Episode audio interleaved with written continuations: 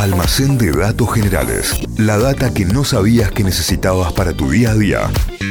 Levantamos la persiana, se abre el almacén de datos generales. Muy bien, y hoy como es viernes estamos de oferta en el almacén. Vamos. Tenemos un 3x1, tres datos gusta. distintos. Hoy vamos a hablar de frutas, de verduras y de un país y es viernes y estamos todos muy contentos y estos tres datos que están en oferta se van a relacionar entre sí.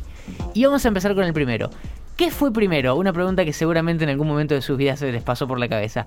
La fruta naranja, ¿sí? La naranja. ¿Se llama así por el color naranja o el color naranja se llama así por la fruta? Ah, no, No, no, puede imposible plantear esto a las 7.48. Eh, es Vos muy, estás muy profundo. Loquito. Vamos a empezar a contar y explicar qué pasó con eso. La palabra naranja, pero para referirse a la fruta, a la naranja que comemos eh, de postre a la tarde, proviene del sánscrito, que es el idioma de la India, que era narang. El prefijo nar en sánscrito significa fragancia, porque es una fruta, de, de ahí se desprende el nombre, claro, por la- lo aromática que es la, la- la fruta, la naranja.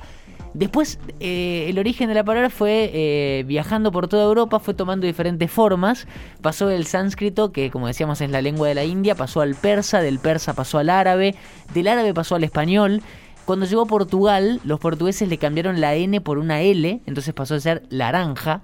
Y los italianos después le sacaron la L para que no se confunda con el artículo la, entonces quedó arancia, sin No. ninguna letra al principio.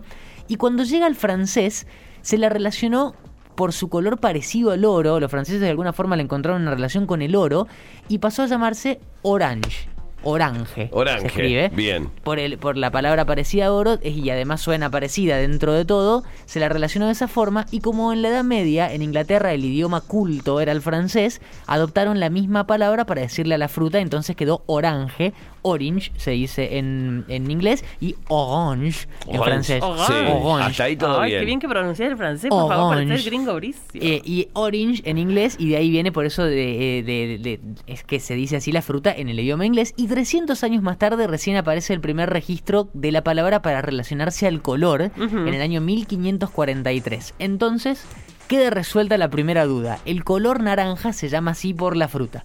O sea, la fruta fue primero. La fruta fue primero, La ahí está. fruta le Ahí da resolvimos. nombre al color. Ahí resolvimos. La segunda, dijimos que íbamos a hablar de un país.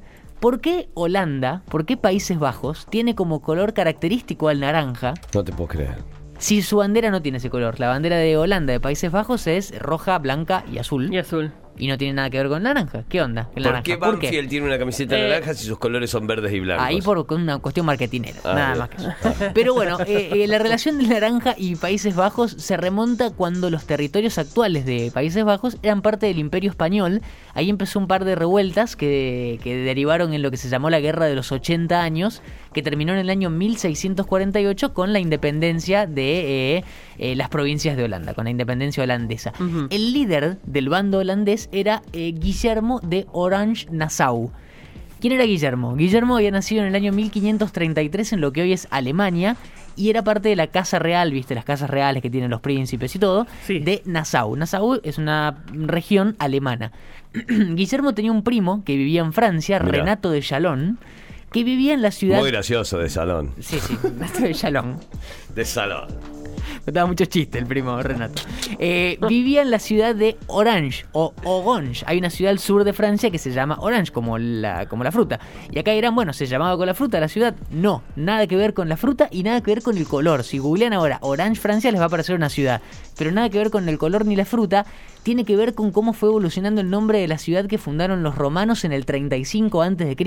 Le habían puesto de nombre Araucio por un dios celta. O sea, nada que ver la historia. Los franceses empezaron a pronunciar el nombre Araucio como Urenja, Aurenja, que se escribe parecido, pero adaptado al idioma francés. Y con el paso de los siglos fue cambiando a Orange, como se la conoce hoy, probablemente porque los franceses encontraron ahí un punto medio entre Urenja y el nombre de la fruta con el nombre de la ciudad. Pero nada que ver con que eh, la fruta o el color le hayan Claro. dado el nombre a la ciudad que hoy se llama Orange. Si googlean así, Orange en Francia Está existe. muy cerca de Aviñón. Al sur de Francia. Claro, sí. Muy La del puente. Volvemos a Guillermo y, a- y al protagonista de esta parte y su primo, que vivía en Orange, eh, cuando Guillermo tiene 11 años se muere el primo y no Ah. tenía ninguna descendencia, así que hereda Guillermo todas las propiedades de la familia del primo, la herencia incluía el título de príncipe de Orange, eh, de Orange. De Orange. Y muchas propiedades que tenían Países Bajos. Y ahí empieza la relación de Guillermo, que era alemán, nada que ver, con los Países Bajos y su nombre real que terminó teniendo, Guillermo de Orange-Nassau. Ahí están las dos casas unidas. La casa de él del sur de Francia y la Ah. casa original de él en Alemania. Como decíamos antes, Guillermo fue un líder en la lucha por la independencia de Holanda y por aquellos años, ya como decíamos recién, siglo XIV, XV, la fruta y el color y la ciudad en este caso coincidían con el mismo nombre. Entonces los estandartes de guerra de Guillermo empezaron a ser de color naranja por el nombre de la ciudad que había adquirido por la muerte del primo. O sea, toda una cosa muy rebuscada. ¿Qué Sí. cantidad de vueltas que dieron, chicos? Y desde ese momento, que fue muy decisivo en la historia de Holanda, eh, la historia neerlandesa, es que el naranja se convirtió en un emblema nacional. Nada que ver con la bandera de hoy, pero por la relación entre el nombre de la fruta, el nombre del color y el nombre de la ciudad, es que, eh, eh, por ejemplo, la monarquía holandesa adoptó ese color, la selección de fútbol adoptó ese color, eh, en las carreras de Fórmula 1 los hinchas de Ma- Max Verstappen tienen remeras naranjas, Sí. y toda la relación el, holandesa y naranja. el príncipe Guillermo para los cachetes. Eh, también. No, ese vino así.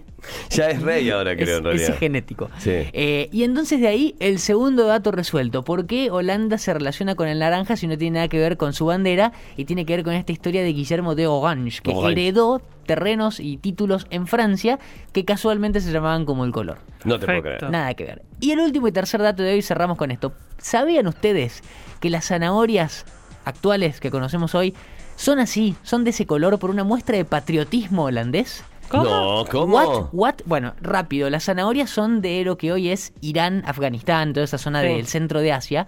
Y por miles de años el color de la zanahoria fue variando por distintas mutaciones que fue sufriendo la, la- la zanahoria. Arrancaron siendo blancas y después empezaron a eh, surgir distintas especies de distintos colores. Había zanahorias amarillas, rojas, moradas. Fueron pasando los años y los comerciantes de esa zona se llevaron semillas por toda Europa y empezaron a surgir más cruces de especies de zanahorias y más colores. Había zanahorias negras, zanahorias verdes en Europa y también había zanahorias naranjas. ¿Qué les pasa? Era una más, ¿no? La zanahoria naranja. Por el siglo XVI, en plena guerra de independencia con España, como contábamos recién, Holanda se fue convirtiendo en el principal productor de zanahorias de Europa. Y ahí pasó algo curioso. Los agricultores holandeses, en una forma de darle como un homenaje al líder Guillermo de Orange, que contábamos recién su historia, que sus estandartes de guerra eran naranjas, empezaron a priorizar solamente la cosecha de zanahorias naranjas. Salía una zanahoria verde, la descartaban. Salía una zanahoria naranja, la cosechaban y la vendían No te puedo creer. para hacerle un homenaje patriótico a Guillermo de Orange. Y parece que se le fue un poco la mano, porque eso hizo que la producción de zanahorias holandesas sea completamente naranja. Y esa elección de los agricultores holandeses que se fueron poniendo de acuerdo con el paso de los años hizo que ese color no sea solamente una norma en Holanda, sino en el resto de Europa y después en el resto del mundo. Se fueron convirtiendo casi en la única que encontramos en el mercado hoy. Existen todavía las otras, pero es muy raro encontrar Sí. una zanahoria que no sea naranja. Bueno, esa casi norma, casi obligatorio que las eh, zanahorias sean naranjas, tiene que ver con eso, porque a los agricultores de aquella época se les ocurrió cultivarlas y cosecharlas solamente a esas para homenajear a Guillermo de Orange Nassau, el líder de la independencia holandesa. Yo no te lo puedo creer. Y de ahí en adelante la zanahoria es naranja. Sí. Sacala a pasear. Y está el producto. La triple historia de hoy. Frutas, verduras y holandeses, naranjas para cerrar la semana con el almacén de hoy. Y los cachetes de Guille. Y los cachetes de Siempre, siempre. Almacén de datos generales que vas a encontrar en Spotify. Nos buscas como Notify Diario y ahí tenés toda la data todo el día. Almacén de datos generales. La data que no sabías que necesitabas para tu día a día.